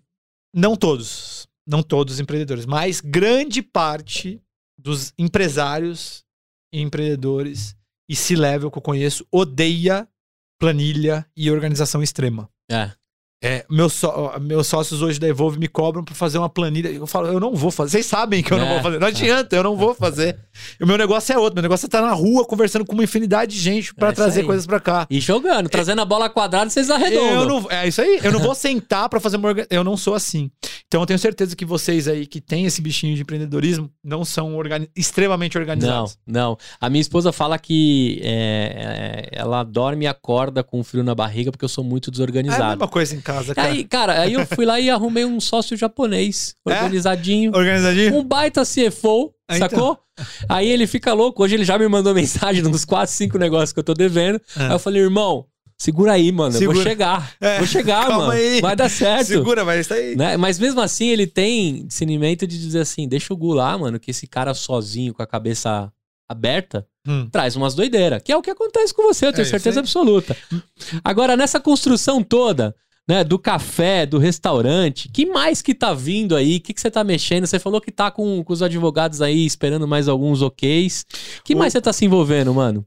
É, logo, logo, próximas semanas aí, vem um negócio de moda no mercado feminino. Que legal. É, tô indo agora, próxima semana, viajar pra conhecer fábrica e tudo mais pra conseguir estruturar um negócio que realmente não precisa me focar tanto, mas que eu sei que vai ser legal. É, tem uma empresa de pão havaiano que eu tô entrando pra fazer toda operação dela e crescer, engenharia de alimentos e tudo distribuição. Que É legal. um negócio que eu acredito muito, logo, logo. B2B. Você vai fazer pão pros restaurantes. Isso. A grande ideia é essa. Legal. e mas organizar toda a cadeia de distribuição. Isso é um produto bem afetivo, então vocês vão gostar demais. Logo, logo vem novidades por aí. E agora, ontem, no final da tarde, surgiu uma oportunidade de uma empresa de vitaminas efervescentes. Que uma doideira. produção gigantesca. E a ideia é criar uma máquina de venda para ela. Então, logo, logo vem mais um negócio aí focado no mercado de saúde. Vitamina fitness ou vitamina de quem precisa de reposição? Para os dois. É. para os dois. Então eu já tenho algumas ideias aqui de criar aplicativos para orientar o uso da vitamina, né, para criar um mecanismo puxado de venda e de utilização e de melhorar, fazer um bem de consumo mesmo. É, e, então vem várias ideias aí. E assim, provavelmente, e eu não sei o que que eu sei o que acontece na verdade. Eu tô passando no lugar, falo, puta, aquele ponto ali, acho que daria tal coisa. Minha esposa fala, para, meu, É. segura um pouco aí. Só tem espera aí." 24 horas. É, calma, meu. Então, oportunidade eu sempre tô vendo. Algumas a gente filtra, outras a gente continua. Porque a minha principal, hoje em dia, aí vocês perguntam aí, como que você faz tudo isso? Como faz? Na verdade, a minha principal ocupação é Evolve. É o que eu mais invisto tempo em almoçar com C-Level, em estar em reuniões durante a tarde inteira, em negociação, que já está no nível final de Uhum. negociação, em network. Então, o meu dia geralmente é focado na Evolve. Então, eu invisto ali mais de 12 horas. Hoje, eu já investi 17, mas hoje eu invisto mais de 12 horas na Evolve. E nesse meio tempo, eu treino outras pessoas para tocar os outros negócios. Perfeito. Então, ainda a minha maior tempo é Evolve. Mas eu tenho um grande objetivo com a Evolve, que é hoje pegar os, os sócios, treiná-los para fazer e cuidar da operação, para que eu fique responsável por trazer dinheiro para a Evolve e dar ideias para a Evolve, ser um advisor. Uhum. Porque hoje eu estou CEO, mas não é o meu objetivo continuar CEO, porque eu gerei um negócio extremamente lucrativo e que leva muito propósito para um monte de empresa. Só que eu estou algo. E eu tenho certeza que quem está escutando, talvez você, seja assim, eu estou algo, eu não sou algo e não vou ser para sempre, Sim. né? Então eu quero formar é para fazer o que, que eu faço ali operacionalmente para que eu possa trazer mais resultado para Evolve de uma outra maneira. E, você que é esse polvo empreendedor, né? Aham.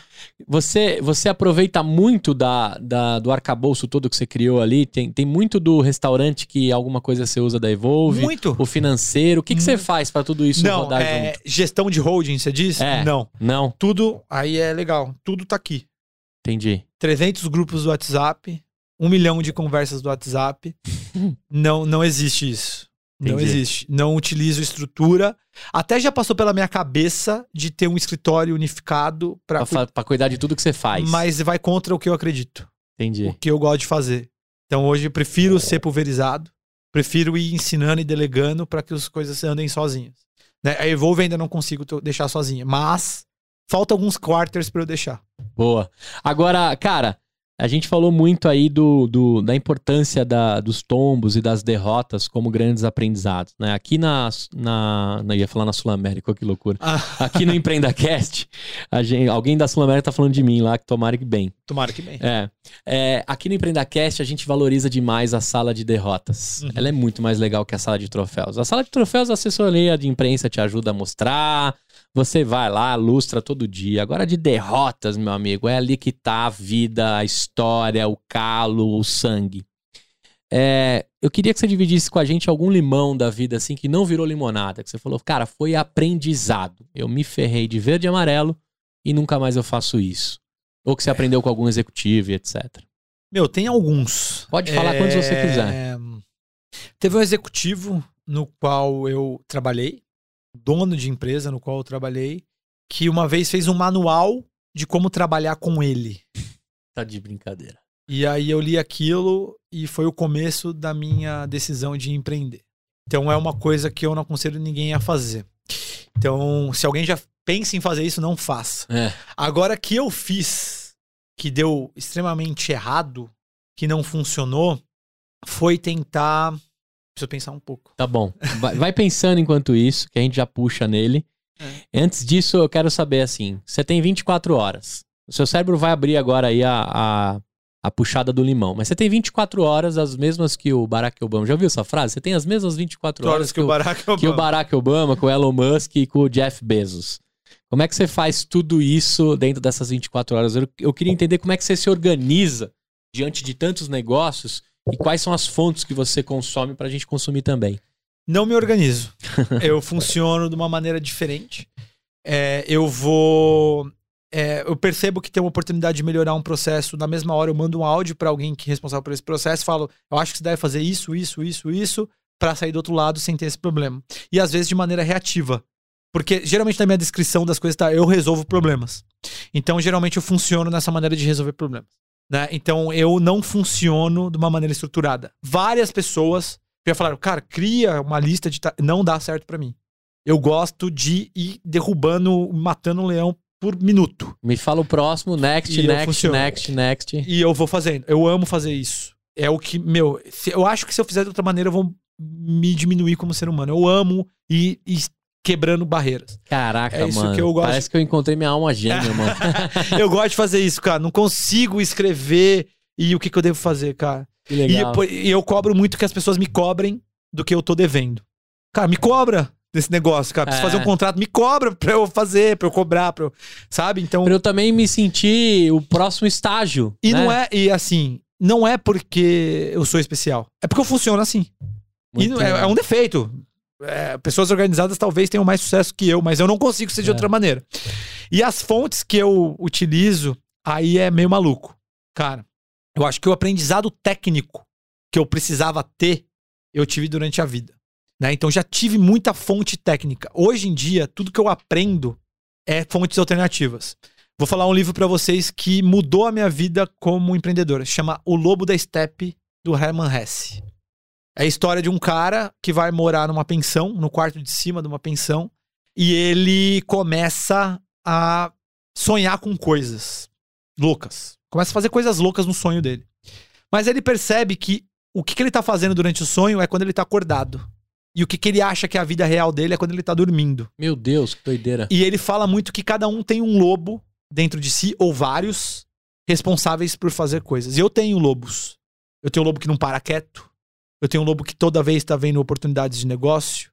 Eu tenho um lobo que não dá pra perceber que eu tô sentado numa mesa, mas que não para quieto, independente de onde que eu esteja. Eu não consigo parar numa fila pra pagar o meu café. Eu não consigo. Eu tenho que fazer outra coisa até chegar a minha vez. De... Eu não consigo. Às vezes eu deixo a minha esposa e saio andando. eu não consigo. Então é, é, eu tenho vários lobos. E o lobo da Step é, ensina muita coisa.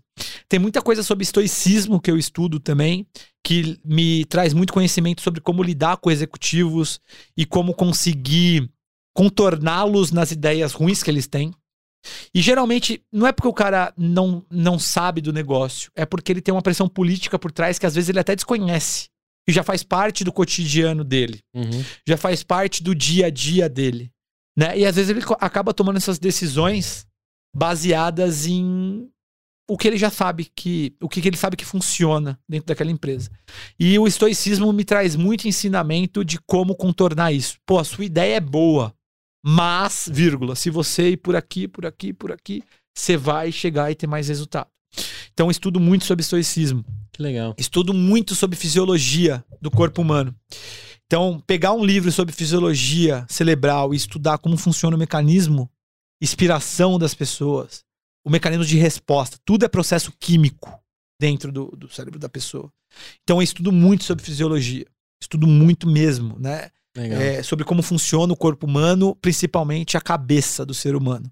O que me faz entender que certas reações não são é, são mais mecânicas do que qualquer outra coisa, né? O que é muito legal. E eu sou um apaixonado por matemática e física, que não tem nada a ver com o meu negócio, uhum. mas eu até estava conversando com uma pessoa sobre isso essa semana, que quando eu aposentar, eu vou ter tempo para debater teoria do looping e teoria de cordas. São duas teorias que falam sobre o universo, mas que não conseguem ser é, experimentadas. Então é muito mais teórico.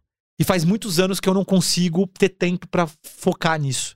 Uhum. Então, quando eu conseguir parar daqui uns seis anos, que eu não vou parar 100%, mas conseguir diminuir o volume, eu vou conseguir voltar na teoria de cordas, voltar na teoria de looping e bater qual que eu acho que faz mais sentido. Acho que loop tem sentido, acho que cordas tem sentido, mas eu não consigo me debruçar sobre isso. Então, hoje em dia, eu estudo mais sobre coisas aleatórias. Algumas coisas que me satisfaçam e algumas coisas que vão me trazer conhecimento de como lidar com certos tipos de pessoas que eu lido com tipos diferentes.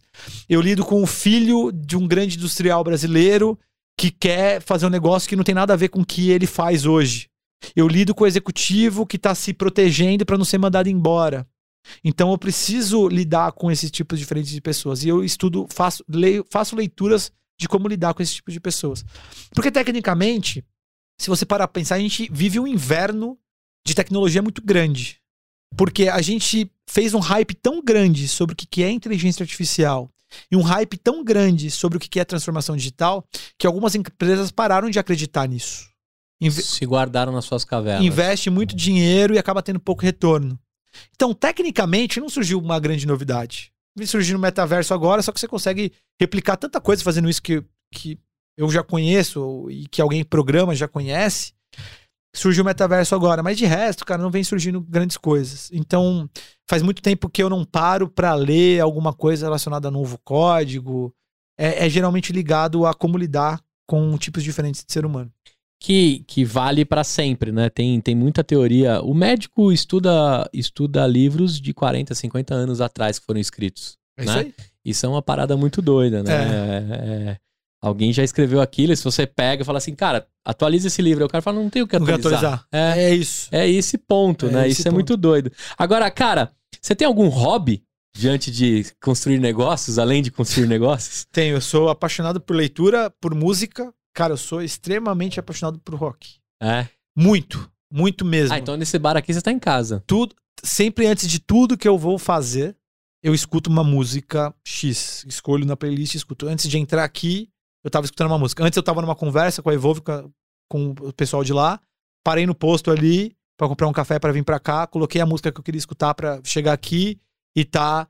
Então, eu sempre faço isso. Qualquer reunião importante, qualquer coisa importante pra mim, eu tô sempre escutando uma música antes que liberte tudo que tem pra libertar. Então, sou extremamente apaixonado por rock. Tive Legal. banda na adolescência, mas ia morrer de fome, mas enfim, tinha banda na adolescência, então e gosto de tocar, né? É, eu fiz é, estudei muito sobre música na- quando era criança, então toco até hoje, toco pros meus filhos, é, para me satisfazer também. É, eu treino, né? Vou na academia, que é o, o que me liberta de tudo. Meu, aí eu não atendo ninguém. Não atendo. Às vezes, quando acontece uma coisa muito grave, eu acabo tendo que atender, mas eu não atendo ninguém. Então eu treino todo dia da minha vida, ando, faço caminhada todo dia da minha vida, em horários que cabem. Então, é isso. Fui atleta de fisiculturismo por um tempo, mas não tinha nada a ver com o que eu fazia. Foi na época que eu tava migrando pro executivo ali. Não, não é o que eu me, me enche Você ia lá é, fazer os. É, isso não, não me enche de, de vontade de fazer. É, admiro quem faça, mas o, a paixão pelo treino continua. Legal. Agora, se aparecer o limão aí, você me fala a qualquer momento, tá? É, se você lembrar de algum. puxando aqui. Vai puxando. Eu queria é, puxar de você o seguinte. Hoje, o que, que você acha? É, eu, tenho, eu tenho uma teoria há muito tempo aqui que eu gravo o EmpreendaCast, que na mão dos políticos, independente do azul, do vermelho, ou do verde, ou do qualquer outra cor, não vai rolar. Não vai rolar. Pô, né? que legal que você falou. Independente é, disso. É, eu acredito que o país vai se movimentar e vai mudar de cara diante da fertilidade que é o, o Brasil para empreender. E aí eu falo muito sobre ensinar empreendedorismo na escola, de, de provocar. Eu queria que você contasse um pouco o que você acha assim dentro de, de tudo que você se transformou, e você até falou que mais tardio, né? Você se descobriu mais empreendedor mais tardio. O que, que a gente pode fazer para que isso se torne algo orgânico, assim, do brasileiro? Vamos lá. Eu- antes eu queria. Ainda bem que você abriu sobre isso. Antes eu queria falar um pouco sobre essa questão política. Aham. O brasileiro é um povo que odeia a política, mas acredita em político. Acredita nas promessas do político. A gente curte um chapeuzinho vermelho e o lobo. E eu vou, eu volto alguns anos atrás na minha batalha por fazer o brasileiro parar de acreditar em político. Independente do espectro que você acredite. Esquerda, direita, centro, todos os políticos e eu não é a não é a opinião do EmpreendaCast aqui, então peço desculpas, é a Aham. minha opinião. É, então não tem nada a ver. É, é, todo político quer te controlar de alguma maneira. Seja via imposto, seja via é, o que, que ele acha que é certo e que você deve fazer, o que ele acha que é errado e você não deve fazer. É, então, eu acho que o, o político tem um poder de opressão muito grande. E às vezes ele vende essa opressão como uma democracia, o que acaba escravizando o povo, como a gente vê em vários lugares. Porque você realmente acha que você é livre no Brasil? Pense bem se você é livre É. antes de ir defender qualquer político que seja. Então, eu tenho essa característica. Eu não sou a- não falo sobre política. Eu falo mal da política. Eu sou completamente apolítico. Uhum. E meu falei isso num, num podcast a semana passada. O meu grande sonho é criar uma inteligência artificial que acabe com a dependência do brasileiro no governo. O brasileiro é extremamente influenciado por qualquer opinião política que foge do controle dele. Você pega um ministro da Fazenda que imprime dinheiro, acaba impactando a pessoa mais pobre do Brasil. Você pega uma pessoa que nunca vai no Parque do Ibirapuera, ela paga imposto para sustentar o Parque do Ibirapuera. Então, para mim, isso é um pensamento extremamente é, controlador, um pensamento extremamente é, de submissão. Então, várias literaturas e a história da humanidade mostra que os políticos colocam a gente no caminho da servidão. E para fugir disso, que você perguntou, é fazer você mesmo. Você pega o Whindersson Nunes, que é um influenciador gigante, ele tá investindo no negócio de mapear buracos na estrada para colocar uma luz fluorescente para as pessoas não passarem no buraco na estrada. Isso da, dele, sem depender de nenhum governo, porque o governante, ele quer que o buraco continue na estrada Mas depois ele tapar e sair na foto. e aí, ou para você votar nele com a promessa de que ele vai tapar. A gente pegou a transposição aí do Rio São Francisco, no qual elegeram um político, não vou nem falar nome porque pra mim é indiferente. Elegeram um político falando que ia fazer, depois elegeram outro político falando que ia terminar, depois elegeram outro político falando que ia terminar, depois outro político falando que ia terminar. E isso vem se arrastando por mais de 20 anos na história do Brasil. Pô, ninguém percebeu que é uma maneira de controle? de querer que votem nessa pessoa, É. nas pessoas que, que querem fazer e falam que vão fazer essa obra. Então é fazer você mesmo. É utilizar o poder da tecnologia para que você venda mais, para que você se torne é, independente de qualquer decisão política, né? É, a gente pega, meu, vou entrar num assunto aqui completamente Fica maluco. tranquilo, é seu. Mas o podcast é seu. Mas você pega lá em 77 o início do movimento punk, no qual os punks falavam, faça você mesmo. E você pega hoje punk pedindo mais Estado. Você pega pessoas que têm um espírito livre pedindo mais Estado. Não, cara. O caminho é mais liberdade. O caminho é mais liberdade para empreender. O empreendedor, além de sustentar o seu negócio, seu restaurante, ele tem que pagar uma carga tributária absurda para o governo para sustentar o seu negócio. Onde está a liberdade de gerar negócio no Brasil? É. Inexiste, cara. É, o, além de tudo que a gente falou durante todo essa, esse podcast, e tem sido um papo muito bacana, a gente tem que lidar com o nosso, a nossa cabeça, lidar com os funcionários, lidar com as ideias e com o roubo diário do governo. É isso aí. Você vai na farmácia, meus amigos, vocês pagam 60% de imposto no remédio. Você acha que isso não é submissão? Então, assim, é, parem de discutir sobre política e discutam sobre o que, que você pode fazer para melhorar a sua vida e a vida das pessoas ao seu redor. É isso aí. Tem que ser um cara mais mão na massa. Eu acredito demais nisso, eu divido boa parte do pensamento que só depende de mim e do que eu tô construindo, do que eu tô regando, do que você tá fazendo com o João, com a Marina. Uhum. São esses os próximos que vão conseguir mudar. Eu vou te falar, se cair uma bomba agora lá, morrer todo mundo, nascer de novo, nasce tudo igual. Tudo igual. Não vai rolar. né? Vocês já leram Revolução dos Bichos? Uhum. Leiam Revolução dos Bichos. Resumindo a história, é, os animais querem tomar o poder na fazenda. Querem expulsar os humanos da fazenda e que eles toma, tomem conta dos meios de produção da fazenda. Quando os porcos chegam no poder, que os porcos tomam o poder dentro dos animais, eles começam a repetir os erros das pessoas. É isso aí. Então é isso, cara. Do que, que adianta você brigar com a sua família, com um amigo, com. Ou. Legal vocês terem opiniões diferentes sobre política, mas continuem amigos, tudo bem. É isso aí. Do que, que adianta vocês brigarem sobre política, se no fim é a mesma coisa? É isso aí. Muito bem. Cara, o que, que você achou de gravar o EmpreendaCast? Cara, eu achei sensacional. Eu achei que, pra mim, eu falei várias vezes aqui que nada vence a liberdade. E aqui tem essa liberdade. É isso aí. Então eu fico muito satisfeito. E, meu, eu falei demais, né? Não, mas foi legal, foi da hora. Até todo mundo. A gente teve até troca de operador em meio ao tempo que a gente tava gravando. É. E os caras ligadões lá. E eu acho que eu achei minha alma gêmea, cara. Várias coisas que você falou aí eu É. me, me identifiquei. É, é, eu acho muito doido esse, esse lance desorganizado, mas organizado na nossa cabeça de fazer. Eu vejo negócio em tudo. Eu sou taradão mesmo dos CNPJs. Eu acho muito da hora quando senta alguém aqui e conta isso, e tá fazendo, e tá executando, né? Ou faça você mesmo, fui lá e fiz, né? Isso é uma parada muito da hora. Dividir contigo que hoje, no dia que a gente tá gravando, nesse domingo às 7h20 da manhã, sai no Pequenas Empresas, Grandes Negócios, a história desse, desse lance de fazer podcast no bar e Que etc. legal. Então é uma consagração do, do esquisito que acha os outros esquisitos, que conta as histórias. E eu fiquei muito feliz de, de documentar a sua história, né? O João, a Marina, sua esposa e todo mundo que entrar nesse episódio vai entender um pouco dessa mente que por trás quer construir, que é a liberdade, né? E, de verdade, movimentar esse país gerando renda, gerando abundância. Eu sempre falo que assim, cara, foca em gerar abundância. Gerar riqueza fica na mão de poucos. Abundância, cara, quando um barco sobe, todos os barcos vão, né? Quando a maré sobe, todos os barcos sobem. Dentro da abundância rola isso. Como é que a galera te encontra? Quais as melhores redes pra te encontrar? O meu Instagram é Júnior Romano Underline no final. Beleza? Tá minha cara lá todo tatuado com a mesma roupa de sempre.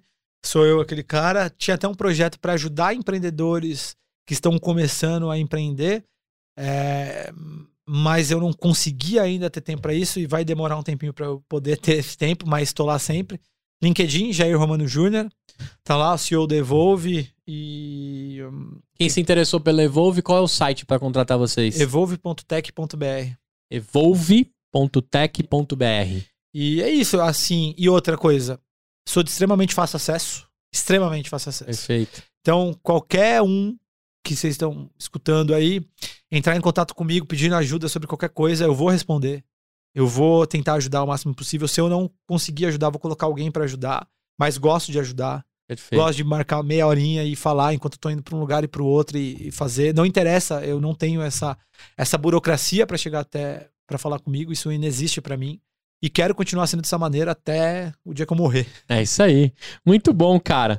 Olha, para você que ficou até aqui, acho que deu para você ter uma noção de que de transformação digital a restaurante, ou até um grande café, ou um pequeno café na Paulista, mas com grande fluxo e resultado, pode se criar. A forma que você se organiza, a forma que você toca o seu negócio, a forma das pessoas que você acredita e que dão continuidade ao que você está fazendo pode se tornar exponencial também. Por que não formar outros iguais a você? Por que não criar outros negócios e gerar oportunidade para outros empreendedores? A gente entende e já sacou que na mão dos políticos não rola e na nossa mão aqui, sonhadores, né? Porque acho que sonhar é uma coisa que a gente não para e a gente tem que executar esses sonhos também. Cara, eu adorei. Eu queria te agradecer em nome de toda a família EmpreendaCast, te convidar para outros papos e outras discussões. Uhum. E quero saber o seguinte: é, se você parar para escutar esse episódio daqui cinco anos, qual mensagem do, do passado você quer mandar para o seu júnior do futuro aí? Vamos fazer uma brincadeira doida aqui de RH. Cara, daqui cinco anos eu quero estar vivendo num lugar extremamente alternativo, fazendo as mesmas coisas que eu gosto, porque eu sou viciado em trabalho, né? E cada vez mais livre e cada vez mais independente de qualquer poder político. Então esse final de conversa é muito emblemático para mim, porque é algo que eu acredito muito. Então daqui cinco anos eu espero que o Jair do futuro esteja cada vez mais distante de qualquer interferência política, esteja gerando um monte de resultado por aí, esteja impactando positivamente a vida de milhões de brasileiros. Porque, meu, qual- qualquer um pode. Qualquer um pode. E eu- é o meu grande objetivo. Então, o meu recado também para vocês que estão escutando é: empreendam. Qualquer negócio pequenininho, empreendam. Começam a ter várias fontes de rendas distintas. Procurem sempre liberdade. Liberdade é tudo nessa vida. Tudo nessa vida. Então, empreendam, sejam livres, não dependam de políticos. E é isso aí. Obrigado por ter escutado. Muito bem. Pode dar um tchau pra galera ali. Rock and roll. É isso aí. Eu te vejo no próximo EmpreendaCast contando a história de um maluco, de uma maluca, mas sempre explicando a teoria na prática. Coloque as coisas pra rodar, bota esse sonho pra rolar e começa a viver o seu sonho. Chega de viver o sonho dos outros, né? Vamos pra frente e vamos montar um país cada vez mais poderoso. Até a próxima e tchau! Valeu, pessoal. Fala, empreendedores do EmpreendaCast, tudo tranquilo? Se você tem uma ideia de negócio e está na dúvida se ela é boa mesmo, ou se já começou, mas está patinando, nosso programa de validação de startups Sparks é para você. Em apenas três meses, vamos caminhar lado a lado contigo e guiá-lo nas metodologias do Vale do Silício para validar sua ideia, modelar negócio, testar o protótipo, planejar MVP, se conectar com mentores, investidores e muito mais. Chega de perder tempo e dinheiro à toa, hein? Vem com a gente. Estamos com as inscrições abertas. Acesse www.bluefieldsdev.com e saiba mais. Ou simplesmente procure por aceleradora Bluefields nos mecanismos de busca. Até mais!